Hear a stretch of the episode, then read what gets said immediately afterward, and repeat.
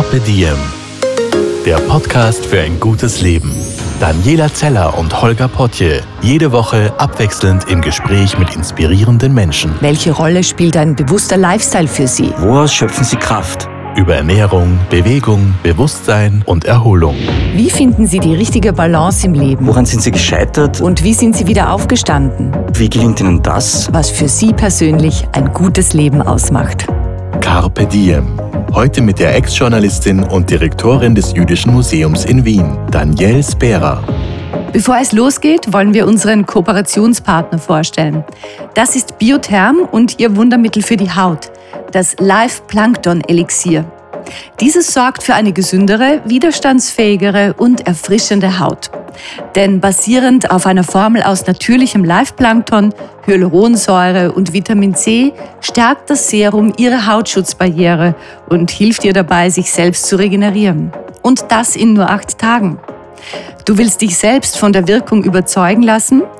Dann bewirb dich für den Produkttest unter capediem.live slash biotherm und probiere das Live-Plankton-Elixier hautnah aus. Wir wünschen dir viel Glück.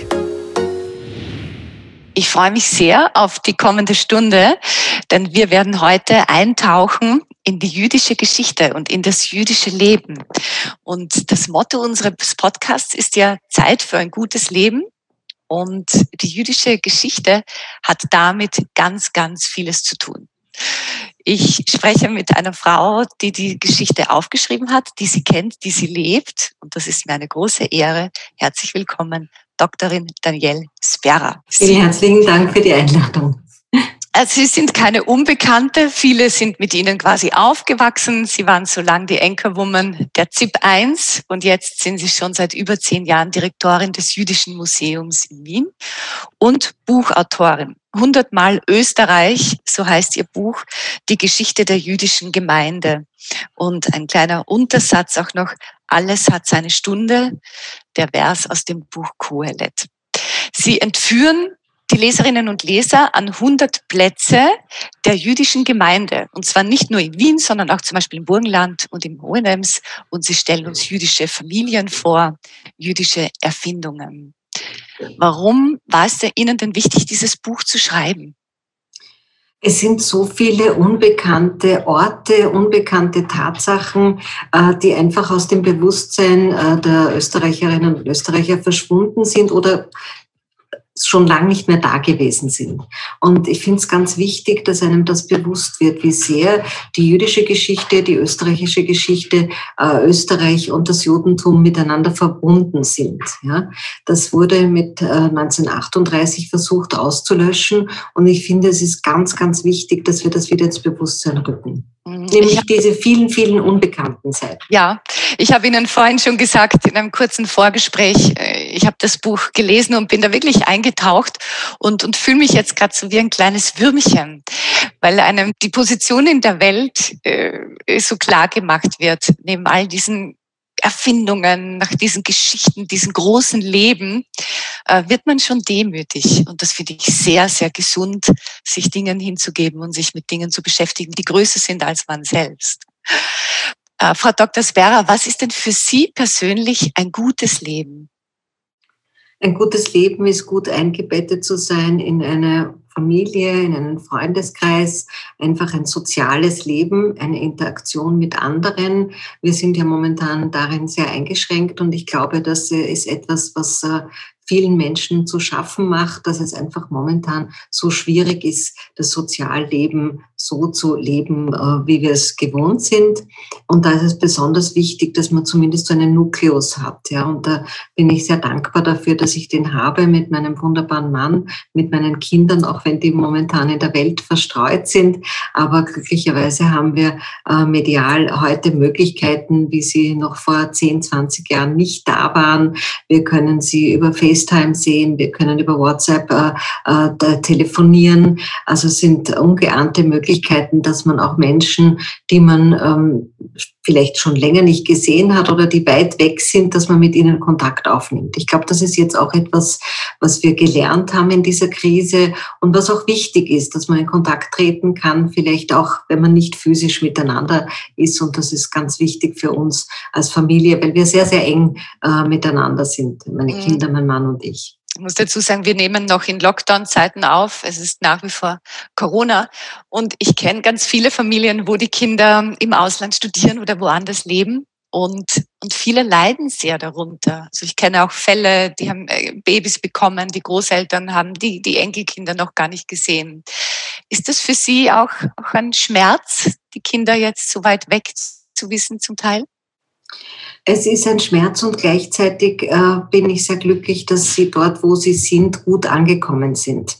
Dass Sie sich auch dort, wo Sie sind, einen Freundeskreis geschaffen haben, dass Sie gut eingebettet sind. Das ist für mich ganz wichtig zu wissen. Äh, wenn das nicht der Fall wäre, würde es mir damit schlechter gehen. Aber damit habe ich auch meine Ruhe gefunden, denn ich finde, die Kinder sind wunderbar, aber sie gehören uns nicht. Mhm. Sie gehören sich selbst. Und daher war es, war es für uns auch wichtig, dass wir unsere Kinder in die Welt ziehen lassen und dass sie sich auch diese Welt erobern.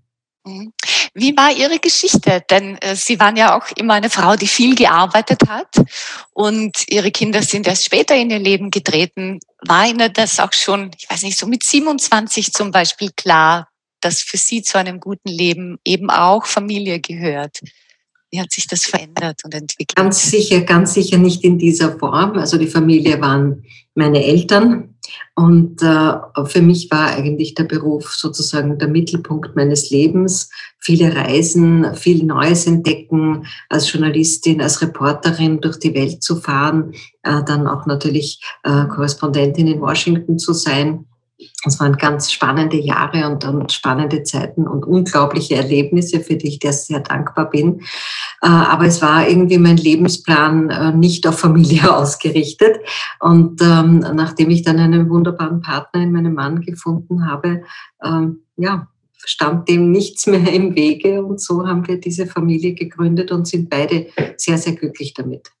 Ich kann mich noch daran erinnern, als Sie verkündet haben, dass Sie äh, aufhören bei der ZIP 1. Und damals ging ja ein Aufschrei durchs Land und alle haben gesagt, wie kann sie das machen?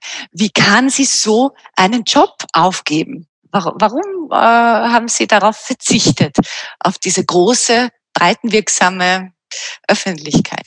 Ich fand das Jüdische Museum immer eine unglaublich spannende Institution und habe es bedauert, dass sie nicht mehr in der Öffentlichkeit bekannt war als Institution, als wichtige Institution, die einfach diese jüdisch-österreichische Geschichte erzählen soll, ja, die so unglaublich stark verwurzelt ist in diesem Land wie in kaum einem anderen Land der Welt. Da gibt es eben unendlich viele Geschichten zu erzählen und äh, eben, wie gesagt, ich habe mir gedacht, aus dem Museum könnte man so viel machen es führt ein bisschen ein Schattendasein und nachdem damals äh, die Stadt Wien, die der Betreiber des äh, Museums ist, eine neue Direktion, eine neue Geschäftsführung gesucht hat, habe ich mich beworben. Und das war also für mich ein, ein unglaublich wichtiger Wechsel, weil eben das Judentum so ein zentraler Punkt in meinem Leben ist und dieses jüdische Museum einfach ein, ein, ein so ein, ein, ein Rohdiamant in dieser Stadt war. Und ähm, ich glaube, da ist uns, ist uns auch sehr gut gelungen, dieses Museum ins 21. Jahrhundert zu bringen. Das ist es auch. Und ich möchte es an der Stelle auch eben mal empfehlen, dann, wenn es wieder geöffnet ist, äh, hinzugehen. Das ist ein, ein wirklich äh, großartiges Museum. Ich möchte jetzt zu Ihrem Buch kommen und zu den vielen Geschichten, die Sie beschreiben. Äh, welche, welche Geschichten haben Sie persönlich besonders berührt? Es sind. Äh, so viele Geschichten, ich kann dir gar nicht sagen, es gibt jetzt eine, eine Lieblingsgeschichte, äh, sondern es ist einfach ähm, ein ganz breites Spektrum. Und das war mir auch wichtig zu zeigen, in wie vielen Bereichen äh, das Judentum einfach so federführend war in Österreich. Und ähm, es endet ja fast jede dieser Geschichten dann mit 1938 und das macht auch darauf aufmerksam, was bis heute in Österreich fehlt. Ja, es fehlt ein ganz großer Teil, der vertrieben oder ermordet wurde. Ja. Und das ist etwas, was man sich auch immer vor Augen führen muss bei der Lektüre und beim Aufarbeiten dieser Geschichten ist mir das bei jeder Geschichte neu wieder zu Bewusstsein gekommen. Ja. Mir auch. Und es waren für mich auch so, so die kleinen Geschichten. Ja. Und das ist mir auch wichtig, auch im Museum zu zeigen, äh, dass das Judentum eben nicht ausschließlich aus, dass das Judentum sehr divers ist in jeder Beziehung. Und äh, dass man natürlich hier immer mit viel mit dem Klischee arbeitet. Es sind die Rothschilds, es sind die Ephrussis, aber es ist das Gros, das ganz, ganz große, das ganz, der ganz, ganz große Teil des Judentums waren nicht wohlhabende Menschen. Das waren Handwerker, das waren Menschen, die kleine Betriebe äh, erhalten haben. Äh, und auch diese Geschichten erzählen wir und erzählen sie auch im Museum. Und wir erzählen auch diese Geschichten, wie sie dann nach der Emigration, wenn es eine gedrückte Emigration war, weitergegangen sind. Und das finde ich unglaublich spannend, dass aus Familien, die von hier vertrieben wurden, die, die mit nichts flüchten konnten, dass sich die im Ausland, in der Emigration, im Exil etwas Neues aufbauen konnten und damit auch sehr erfolgreich geworden sind. Ja, es sind nämlich vor allem wirklich Geschichten auch über das Loslassen, Geschichten über das Neubeginnen, Geschichten über das sich neu erfinden und auch Geschichten aus dem trotzdem wieder was proaktiv zu gestalten. Und, und das habe ich aus dem Buch ganz stark mitgenommen. Und das gibt mir so viel, äh, so viel Kraft auch, gerade in einer Zeit, wo sich ja bei jedem so vieles verändert. Und ich glaube, viele von uns haben davor Angst. Aber das hat mich wirklich motiviert zu denken, du musst überhaupt keine Angst haben. Man kann immer wieder neu etwas beginnen. Und, das ist, und das ein wichtiger Grundsatz wahnsinnig toll sich immer neu zu erfinden und das Beste aus seinem Leben zu machen. Ja, also wir bekommen alle Anlagen mit bei unserer Geburt und es ist die Frage, was macht man daraus? Ja, äh, und einfach dieses Leben anpacken und auch wenn es oft äh, Niederlagen gibt und Rückschläge, einfach wieder aufstehen und, und äh, neu anfangen. Ja, und das ist wirklich ein ganz wichtiger Grundsatz, nach dem ich lebe und das habe ich auch meinen Kindern mitgegeben, also unseren Kindern, mein Mann und ich. Mhm. Wann hat denn Ihr, Ihr Glaube, Ihre Religion, das Judentum, so eine große Bedeutung für Sie persönlich bekommen? War das konstant immer gleich oder gab es Auf und Abs? Eigentlich war das konstant immer gleich. Also ich komme aus sozusagen einer, einer, einer sehr diversen Familie, eine Mischung aus allem Möglichen. Äh, mein Vater war Wiener Jude, er ist leider vor zwei Jahren, fast jetzt genau vor zwei Jahren gestorben. Und er hat äh, die Religion überhaupt nicht gelebt, ja. Äh, auch meine Mutter nicht. Und für mich war das aber immer so ein, ein ganz wichtiger Teil meines Lebens. Äh, ich habe gewusst über die Geschichte meines Vaters, was er miterleben musste. Er war versteckt, er war dann quasi ein, ein U-Boot, hat als, als Kind eben sehr viel auch mitgemacht, ich musste die Schule verlassen, seinen Freundeskreis aufgeben, äh, war dann ein geächtetes Kind sozusagen. Und mit diesem Bewusstsein bin ich aufgewachsen und das hat mich natürlich sehr stark zu meinen Wurzeln, zu diesen Wurzeln zurückgeführt. Ja. Äh, denken Sie, wäre Ihr Vater jetzt hochreligiös gewesen, äh, hätten Sie dann die gleiche Liebe zum Judentum entwickelt? Das ist ganz schwierig zu sagen. Das ist äh, so hypothetisch. Also für meinen Vater waren ganz andere Werte wichtig, äh, aber meine Eltern haben mir ähm, diesen Hang zur Gerechtigkeit, gerecht zu sein ähm, und ähm, so viel wie möglich zu teilen mit anderen. Das haben sie mir sehr gut vorgelebt und das ist auch was, was ich meinen Kindern auf den Weg mitgegeben habe. Mhm. Inwiefern hat das Judentum neben den Dingen, die Sie schon erwähnt haben, wirklich Sie als Frau und als Person geprägt? Das ist auch keine so leichte Frage, denn das ist, das, das, es wirkt eines ins andere. Äh, ich habe sehr viele Freundinnen in der jüdischen Orthodoxie, die mir sehr viel mitgegeben haben und immer wieder mitgeben, ja, an diesem ähm, engen Zusammenhalt, an dem füreinander einstehen, füreinander sorgen. Das ist schon etwas, was ganz wichtig ist und das, das äh, versuche ich auch zu leben, ähm, einfach anderen Menschen zu helfen und äh, das zieht sich eigentlich durch mein Leben, sowohl durch das Private als auch, als auch durch mein Berufsleben. Wie wäre das für Sie als Mutter, wenn Ihre Kinder äh, sagen würden, na, Religion interessiert uns so überhaupt nicht, wir gehen einen ganz anderen Weg. Würde Sie das schmerzen? Ich glaube, das ist auch wieder sehr, sehr hypothetisch. Es ist für Sie die Tradition wichtig, die Tradition, die wir leben. Und mittlerweile leben Sie ja alleine sozusagen, also bis auf unsere Jüngste, die also noch so ein Freiwilligenjahr jetzt gerade macht in Israel. Aber Sie, Sie haben sich das dann in den Bereichen, wo Sie jetzt leben, eigentlich sehr schön eingerichtet mit äh, einem, einem Freundeskreis, mit dem sie die Traditionen leben. Und ich glaube, das ist ganz, ihnen ist es auch ganz wichtig, weil wir es ihnen auch vorgelebt haben. Und ich glaube, dass sie da sehr geerdet sind, auch in diesem Bereich. Mhm. Ein Gedanke, der mir auch immer wieder in den Sinn kam beim, beim Lesen des Buches und der Geschichten, äh, war die Frage nach dem guten Leben, weil äh, dieser Satz ja immer über unserem Gespräch steht. Und äh, die Frage war auch, kann ein Leben gut sein, wenn es auch von so viel Schmerz geprägt ist und von so vielen Abschieden? Und ich für mich habe am Ende die Antwort gefunden, ja, absolut. Also ich denke, die meisten Menschen, die Sie beschreiben in dem Buch, hatten ein gutes Leben trotz allem. Wie, wie sehen Sie das?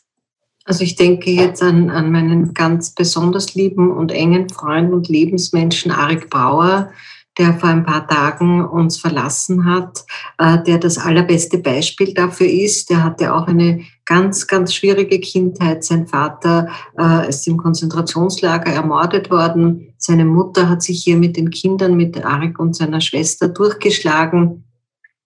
Äh, und mit all dem, was er erlebt hat, ist er ein unglaublich positiver Mensch immer geblieben und er hat immer auf die, auf die positiven Aspekte des Lebens aufmerksam gemacht und nicht auf, auf die schwierige Vergangenheit und die schwierige Kindheit, die er hatte. Das war bei meinem Vater genauso und das ist bei vielen, vielen Menschen, denen ich begegnen durfte, die Zeitzeugen waren, äh, auch bei, zieht sich durch. Ja. Ich denke jetzt an Marco Feingold, ja. auch jemand, der mehrere Konzentrationslager immer wieder durch Wunder wirkliche Wunder überlebt hat und der auch diesen unglaublich positiven und, und, und guten Blick auf die, auf die Welt und auf sein Leben gehabt hat. Ja. Und äh, für mich gilt so ein, ein Grundsatz von, von Shimon Peres, dem früheren israelischen Präsidenten, äh, der ja auch ein unglaublicher Mann war und auch so ein wichtiger Mann, den ich mehrmals in meinem Leben treffen durfte, als Journalistin, aber auch als Direktorin des Jüdischen Museums. Und er hat zu mir gesagt, äh, Pessimisten und Optimisten müssen beide sterben, aber Optimisten haben definitiv ein besseres Leben. Und das ist, finde ich, ein so guter Grundsatz, den man sich unbedingt verinnerlichen sollte. Ja, ich denke, da kann Viktor Frankl trotzdem Ja zum Leben sagen. Ganz genau. Wie gelingt das? das und jetzt gerade haben viele Menschen eine Krise äh, aus den unterschiedlichsten Gründen. Äh, wie gelingt das? Was können wir aus dieser jüdischen Geschichte lernen für uns? Dieses immer wieder Aufstehen trotzdem. Ich glaube, gerade jetzt äh, sollte uns bewusst sein, äh, wie, wie glücklich wir in Österreich eigentlich leben. Wir leben hier ohne Krieg, ohne Hunger. Wir leben hier äh, mit sauberem Wasser, mit, mit den meisten Dingen, die, die fabelhaft funktionieren in unserer Verwaltung. Wir haben Absicherungen trotz dieser Krise in wirtschaftlicher Hinsicht, wo wir Unterstützungen bekommen. Und ich schaue mich um und, und spreche mit Kolleginnen und Kollegen aus anderen Ländern und sehe, äh, wie es dort viel schlechter ist. Ja? Also ich denke, wir sollten hier wirklich demütig sein und sagen, es geht uns hier in diesem Land, so wie wir leben, unglaublich gut. Und ich glaube, das wäre jetzt ein wichtiger Zeitpunkt, auch wo wir innehalten, weil wir die Zeit dazu haben und sagen, was funktioniert hier eigentlich fabelhaft. Ja? Wir sind momentan in einer Krise, aber es soll uns wirklich allen nie eine schlimmere Krise passieren. Ja? Äh, wir äh, erleben in anderen Ländern Kriege, wir erleben, äh, wir erleben Hungersnöte, wir erleben die tragischsten Vorkommnisse, Bürgerkriege, das alles gibt's in Österreich nicht. Und ich denke, da, da muss man wirklich auch mal demütig sein und sagen, ja, wir sind da jetzt in einem, in einem Tal, aber dieses Tal ist unvergleichbar äh, im, im, im Vergleich eben zu anderen Ländern und es anderen Menschen geht. Ja. Es ist ganz wichtig, dass wir das erkennen. Ja, das ist eine mhm. Krise, aus der werden wir wieder rauskommen und einfach jetzt auch diese Zeit nützen für, für, für Dinge, die man vielleicht schon länger nicht machen oder sich schon lange vorgenommen hat, ja? Äh, die, die man einfach gerne machen würde. Auch jetzt, äh, man kann sich die Natur so erobern. Heute, ich schaue gerade aus dem Fenster, es ist ein schöner Tag. Jetzt gerade, also ja. Ja, es sind so, es sind so auch die kleinen Dinge, die, auf die man jetzt viel mehr achten sollte. Und ich finde auch dieser Zusammenhalt, auch Menschen Menschen vielleicht, auch wenn man sie nicht besuchen kann, anzurufen oder ihnen was Kleines vorbeizuschicken. Das sind Dinge, äh, ja, das, das ist, glaube ich, hilft einem selbst auch, wenn man Sachen teilt mit jemandem oder auch kleine Erlebnisse mit jemandem teilen kann. Ich finde, das ist ganz wichtig. Äh, denken Sie, dass jüdische Familien auch auch jetzt im, im Jahr 2021 mit, mit Krisen besser umgehen können als vielleicht nicht jüdische Familien? Ah, es liegt vielleicht auch in der, in der kollektiven sozusagen Geschichte, ja, äh, dass, dass ähm, natürlich diese Geschichte durchzogen war von, von Verfolgung, von einschneidenden Erlebnissen. Denken wir nur auch an die österreichisch-jüdische Geschichte, die im Mittelalter äh, so eine wichtige Gemeinde hier in Wien hatte. Also die Wiener jüdische Gemeinde war angesehen, weit über die Grenzen dieses Landes hinaus. Es haben ja Rabbiner unterrichtet, die, deren Werke bis heute verlegt werden. Äh, und diese Gemeinde wurde zerstört, äh, ermordet in einem fürchterlichen Pogrom äh, vor genau 600 Jahren übrigens im Jahr 1421. Und das sind Verfolgungen, die immer wieder sich durch die Geschichte ziehen. Und da entwickelt man natürlich eine gewisse Resilienz und ähm, einen, einen Umgang vielleicht damit, dass man sich auch sagt, bitte, wir blicken positiv nach vorne. Wie ich es gerade erwähnt habe, eben bei den vielen verschiedenen Menschen, die, die, die im Konzentrationslager waren, die fürchterlichste Erlebnisse hatten und trotzdem diesen positiven Blick aufs Leben haben. Und das ist vielleicht schon etwas, was das Judentum geprägt hat. Also geben das auch jüdische Eltern ihren Kindern mit, diese, diese Haltung. Auch wenn mal was Schlechtes passiert, dann steh wieder auf und schau, was du anderes machen kannst, wie du wieder das umkehren ja. kannst. Ja, auf jeden Fall. Also zumindest bei uns war das so, das haben wir auch schon meine Eltern vorgelebt und wir haben es unseren Kindern vorgelebt und auch in unserem Freundeskreis sehe ich das. Und ist auch kommt auch im Buch raus, ja, ob das eine Hilde Spiel war, eine Hedi Lamar, die Familie Schnitzler, äh, die Familie Freud, ein Stefan Zweig, also Sie alle, um nur einige zu nennen, haben das ja genau so vorgelebt. Aber auch die vielen anderen äh, jetzt nicht so berühmten Menschen, wie zum Beispiel die Hohenemser Gemeinde, die mich sehr beeindruckt hat. Ja. ja in, in Hohenems gab es eine florierende jüdische Gemeinde.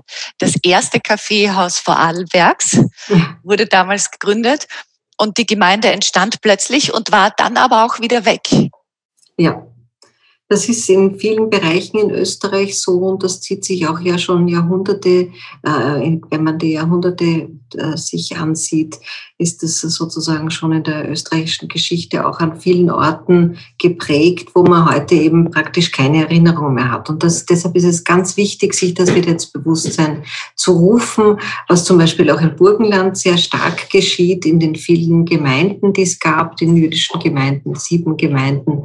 Also dort wird das auch wieder sehr stark sozusagen ins Bewusstsein gerückt, in Erinnerung gerufen. Und ich glaube, das ist ganz wichtig, dass wir uns dieser Geschichte bewusst werden. Das Live-Plankton-Elixier von Biotherm sorgt für gesündere, widerstandsfähigere und jugendlichere Haut. Denn basierend auf einer Formel aus natürlichem Live-Plankton, Hyaluronsäure und Vitamin C stärkt das Serum ihre Hautschutzbarriere und hilft ihr dabei, sich selbst zu regenerieren. In nur acht Tagen eine Haut wie neu geboren. Überzeuge dich jetzt selbst von der Kraft der Biowissenschaft. Mit dem Live-Plankton-Elixier von Biotherm wirst du mit etwas Glück eine von 30 glücklichen Testerinnen. Melde dich jetzt unter carpediem.com biotherm an und sicher dir die Chance auf eine Originalgröße der Hautpflege-Ikone von Biotherm. Also wenn wir sagen, was können wir für ein gutes Leben lernen äh, von, aus der, von der jüdischen Tradition, dann ist es einmal dieses immer wieder neu beginnen, das Gute auch im Schlechten sehen. Aber auch immer mit der Erinnerung, also auch immer mit dem Bewusstsein, dass in dem Land auch eine Zäsur passiert ist, dass was Tragisches passiert ist, also dass wir uns immer sozusagen ein bisschen auf, auf, äh, auf heiklem Boden auch befinden, aber in einem absolut positiven Blick darauf. Ja. Kann man auch verzeihen lernen? Auf jeden Fall. Also wie gesagt, da kann ich auch wieder nur an, an Arik Bauer erinnern ähm, oder Marco Feingold, äh, ganz wichtige Persönlichkeiten, die uns das vorgelebt haben. Mhm.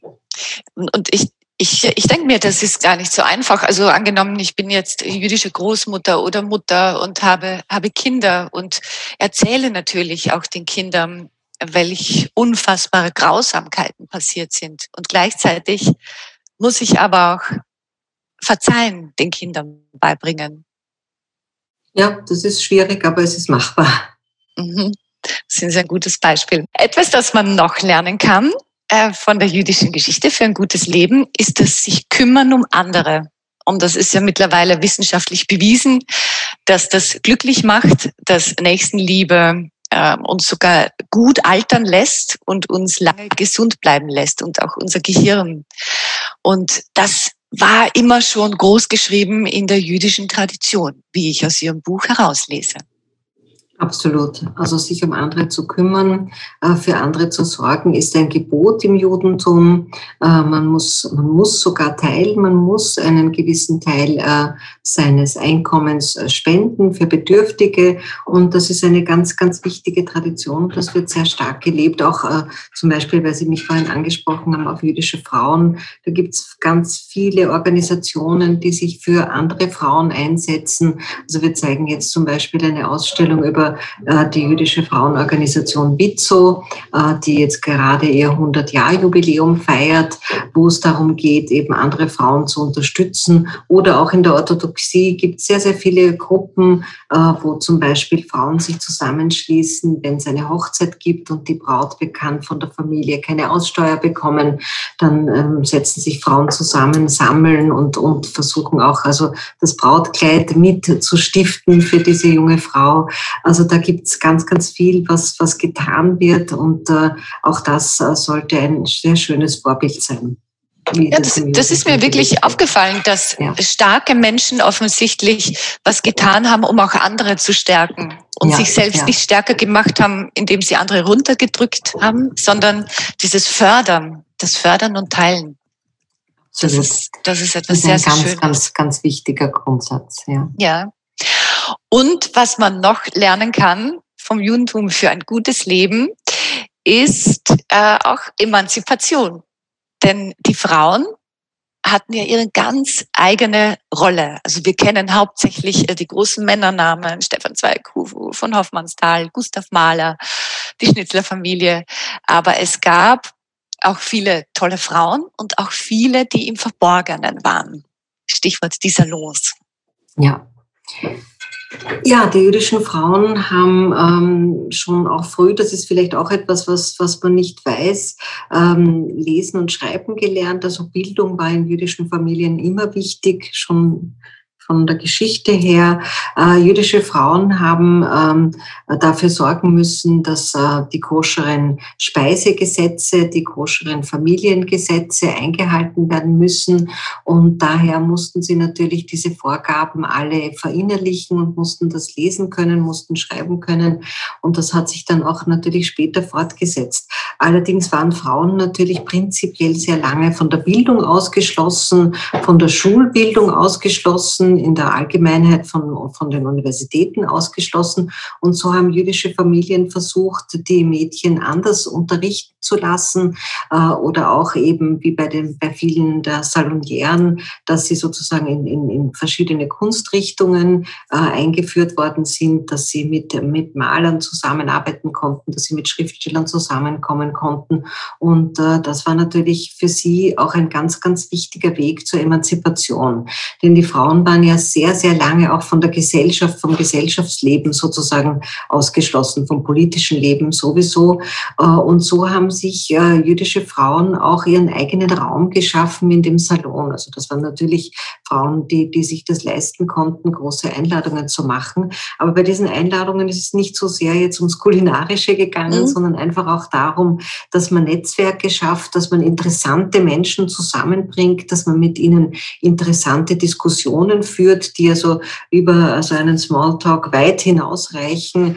Und diese Frauen haben es eigentlich geschafft, unglaubliche äh, Menschen zusammenzuführen. Ja, und ich glaube, es ist kein Zufall, dass im Salon von Bertha Zuckerkandel, der sich heute in einem Palais auf der Ringstraße befindet, ähm, ja, dass man dort äh, die Gründung der Salzburger Festspiele besprochen hat, ja, oder die Wiener Werkstätte, äh, dass äh, ja, Alma Schindler dort Gustav Mahler kennengelernt hat. Ja.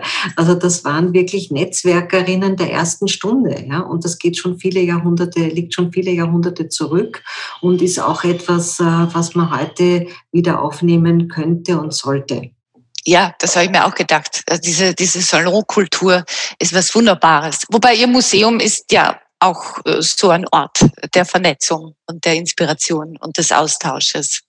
Wie, ähm, wie halten Sie sich, ähm, wie soll ich das charmant ausdrücken, äh, wie halten Sie sich so lebendig?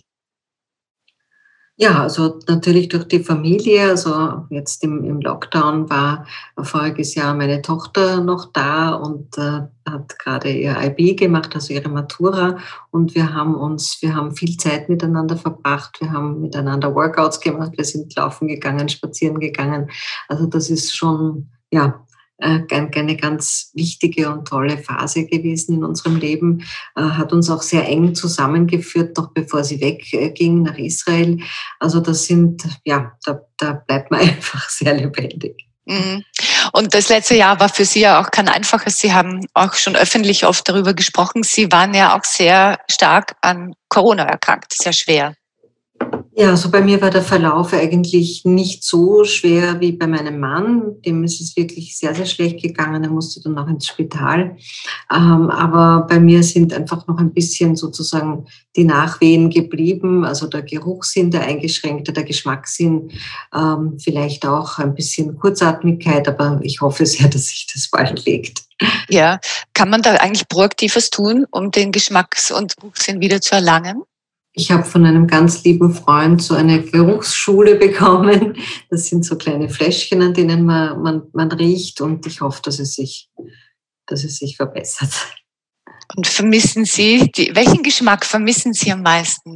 Es sind die Nuancen. Also man schmeckt, ich schmecke süß und sauer, aber jetzt nicht, oder süß und salzig besser gesagt, aber jetzt nicht Nuancen, also verschiedene Gewürze oder so. Das ist, aber das kommt angeblich wieder. Also ich warte darauf.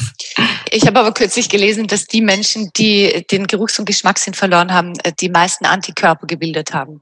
Also das mhm. könnte die gute Nachricht sein. Ja, das ist absolut, ja eine wenigstens, gute Nachricht. Ja, wenigstens genau, genau, etwas. Genau, genau. Was tun Sie sonst für sich? Wie, wie bleiben Sie in Balance?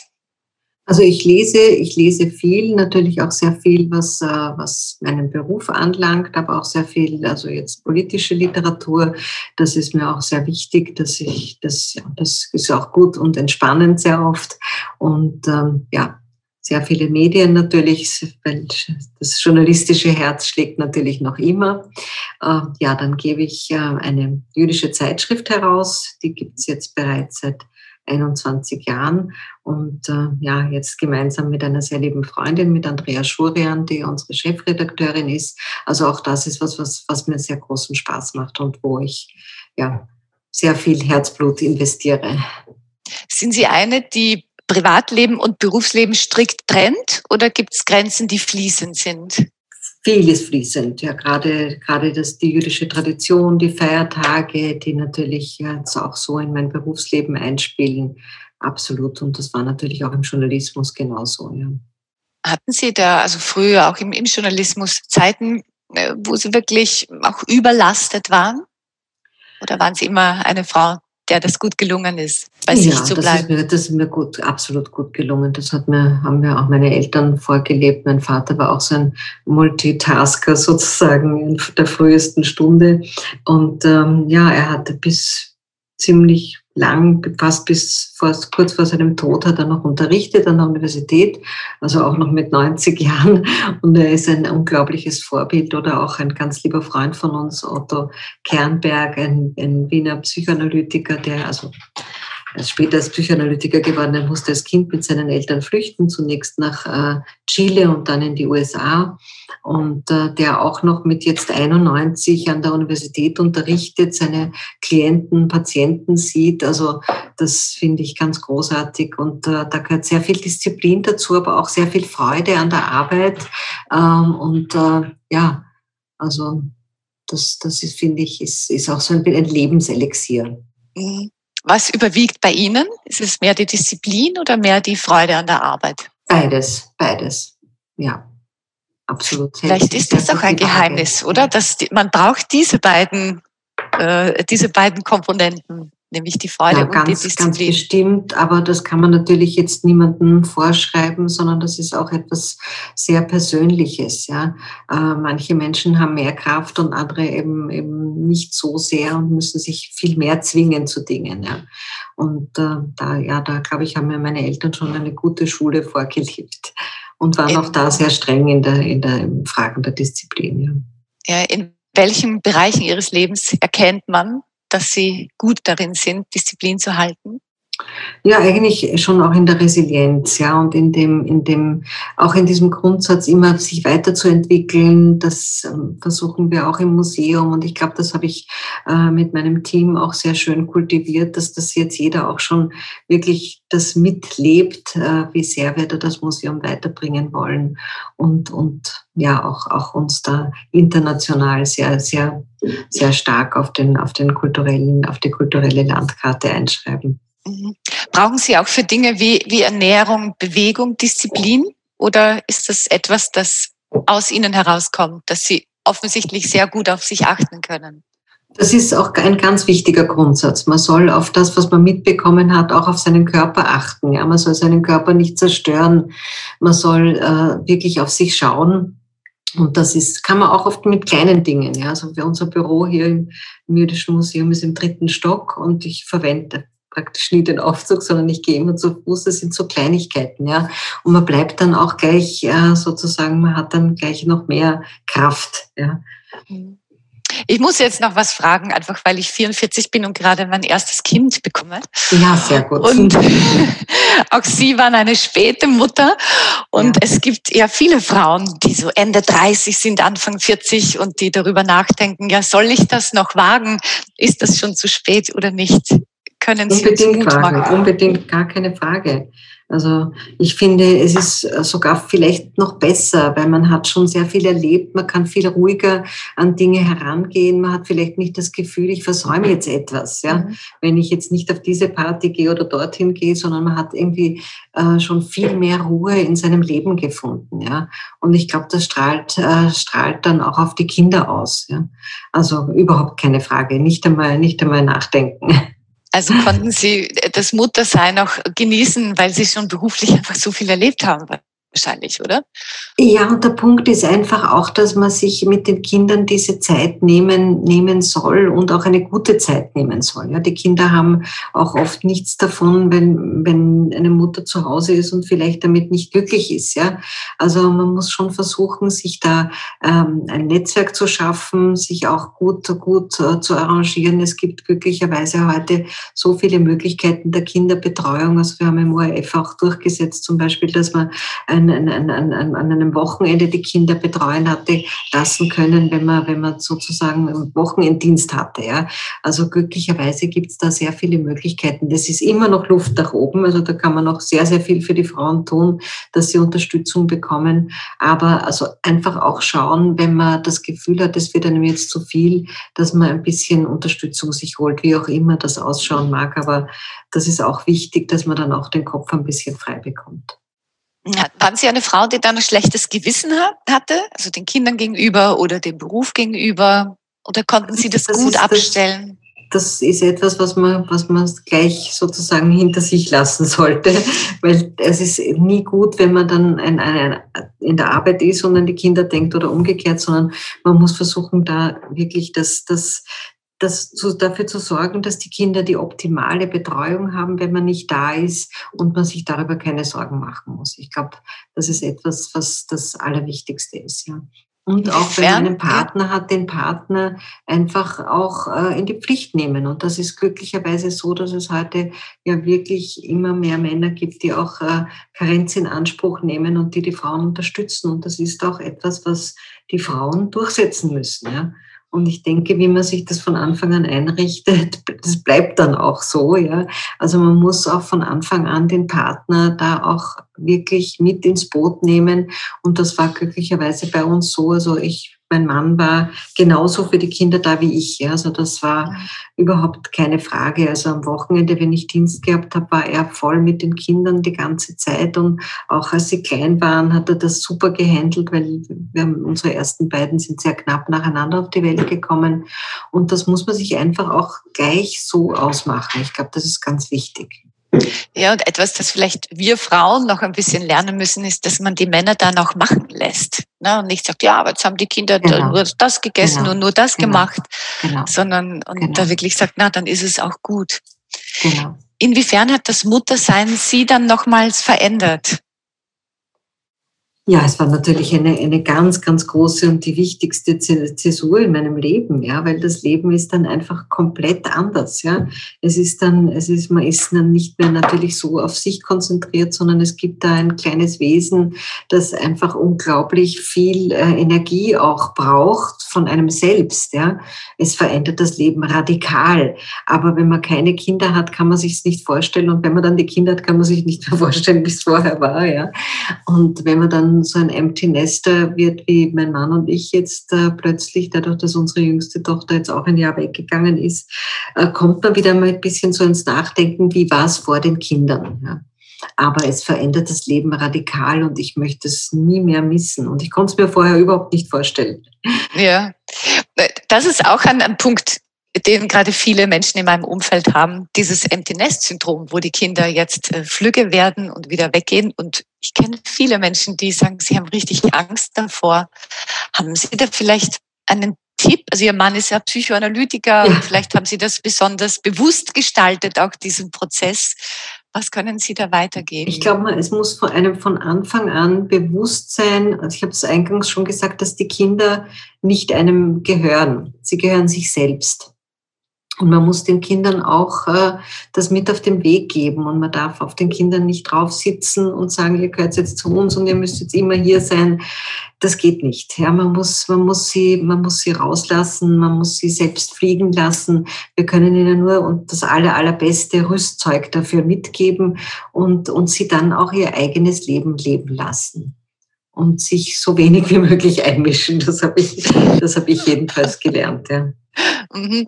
Und, und gibt es was, worauf man in der Partnerschaft achten sollte, so wenn es an dieser Schwelle ist?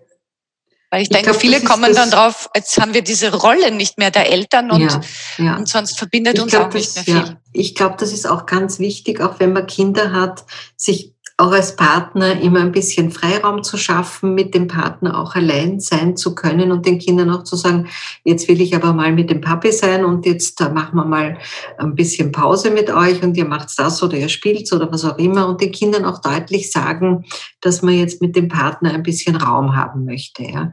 Äh, Spaß mit dem Partner immer zu haben, auch mit Kindern und, und es, ja, also das ist, glaube ich, ganz wichtig und dass man nicht die Kinder sozusagen jetzt als Vehikel braucht braucht, ja, sondern dass man dann auch in der Beziehung mit den Kindern viel, viel Freude miteinander hat. Ja. Ein, ein gemeinsames Leben, das halt auch ein bisschen, dass man Dinge macht, auch ohne den Kindern. Ja. Und das mhm. ist ganz wichtig, dass man sich das erhält. Und ich glaube, dass das dass dann eine gute Transition möglich ist, also ein gutes Übergleiten in dieses Empty Nester, ähm, in dieses Empty Nester Zeitalter sozusagen. Vielen Dank für diese Tipps. Ich habe noch ein paar ganz kurze Fragen zum Schluss. Und zwar haben Sie bestimmte Rituale, also irgendwas, das Sie jeden Morgen oder jeden Abend tun? Also abends gerne lesen und äh, in der Früh, das habe ich mir mit meiner Tochter eben angewöhnt, äh, Workout, ein bisschen zumindestens, damit der Körper so angekurbelt wird und man irgendwie aktiv in den Tag reingehen kann. Ja. Haben Sie ein Ritual punkto Handy? Also schalten Sie das dann irgendwann ab am Abend oder, oder sind Sie ah, eine, die noch vorm Schlafengehen eine E-Mail liest? Im Prinzip ist es so, dass ich versuche, das Handy, ähm, ja, dadurch, dass die Kinder immer so im Mittelpunkt ein bisschen waren und man immer geschaut hat, wo sind sie jetzt, wo brauchen sie was, war das Handy natürlich immer auch für die Kinder sozusagen eingeschaltet. Ja. Aber ähm, das ist natürlich auch ein, ein, ein, wichtiger Punkt, Digital Detox, dass man auch äh, versucht, dann am Abend den Kopf frei zu halten. Äh, lassen Sie sich vom Handy wecken oder, oder kommt das erst später ins Spiel? Ähm, eigentlich verwende ich das Handy auch als Wecker, ja, tatsächlich. Ja. Äh, das hat sich also auch ein bisschen natürlich verändert, weil wir jetzt äh, seit kurzem kein Schulkind mehr haben und natürlich dadurch auch ein ganz anderer Rhythmus jetzt ist, weil wir sehr, sehr früh aufgestanden sind und das jetzt ein bisschen sich nach äh, verschoben hat, aber nicht, nicht dramatisch. Ja, also ich habe schon, ich habe schon sehr diese innere Uhr, aber das ist natürlich über viele Jahre des frühen Aufstehens geprägt. Mhm. Aber sind Sie eine, die sich in der Früh dann noch abgrenzen kann von dem Lärm der Welt? Oder schauen Sie gleich auf die Nachrichtenseiten, hören Sie gleich was?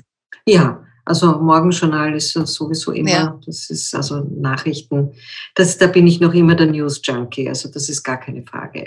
Ja, ja das bleibt man, oder? So einmal Medienmensch, immer Medienmensch. Man, man, kann das nicht, absolut. aber es ist auch gut, das ja. zu bleiben. Gibt es ein Zitat, das Sie besonders geprägt hat? Ja, es gibt ein Zitat von einem Rabbiner, ähm, Rabbi Nachman von Bretzlaff. Das geht so, äh, das ganze Leben ist eine schmale Brücke und das Wichtigste ist, dass man keine Angst hat, drüber zu gehen. Und ich glaube, das ist so ein, ein ganz ganz, ganz gutes Lebensmotto für mich, auch immer mit dem Bewusstsein zu leben, äh, dass das Leben eben nicht eine eintönige Straße ist, sondern es gibt immer Ups und Downs und jetzt zumindest äh, erleben wir das Kollektiv in, in, der, äh, in der Zeit von Covid, aber dass es dann wieder bergauf geht und einfach diese keine Angst davor zu haben, auch über die schmale Brücke drüber zu gehen. Das ist ein sehr schöner Abschlusssatz für unser Gespräch, meine ich. Ich danke Ihnen sehr für Ihre Gedanken und für Ihre Zeit. Ich wünsche danke Ihnen alles vielmals Gute. für die Einladung. Danke, danke. Dankeschön. Bin sehr gefreut.